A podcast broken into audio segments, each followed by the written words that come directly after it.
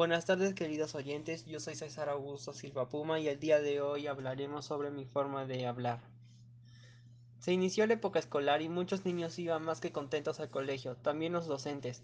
Una vez que estaban en el salón, todos vieron al profesor Marcos que ingresaba al aula, pero acompañado de un niño. Se, se trataba de un nuevo integrante del aula, Luchito. En el primero que se todos fue que en el niño tenía rasgos indígenas. Algunos niños empezaron a hacer comentarios incómodos acerca de su aspecto.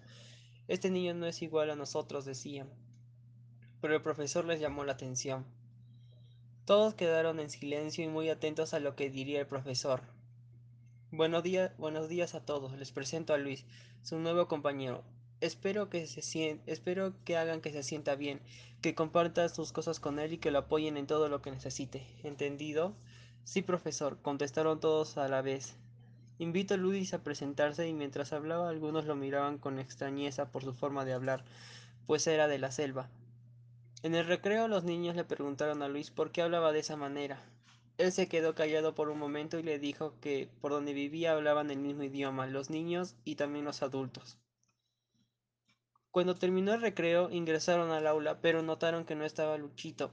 El profesor le dijo a un niño que lo buscara. Al salir del salón lo encontró y le preguntó ¿Por qué estás ahí? El niño respondió que se sentía que se que quería estar ahí ya que se sentía incómoda como lo miraban sus compañeros. Dialogaron y el niño le convenció a entrar al salón. Los niños se alegraron y el profesor también. Al terminar la clase todos se retiraron del salón. Luchito se sintió feliz ya que todos los niños ya no lo miraban como una persona diferente, incluso lo trataban como uno más de sus amigos. Gracias por su atención.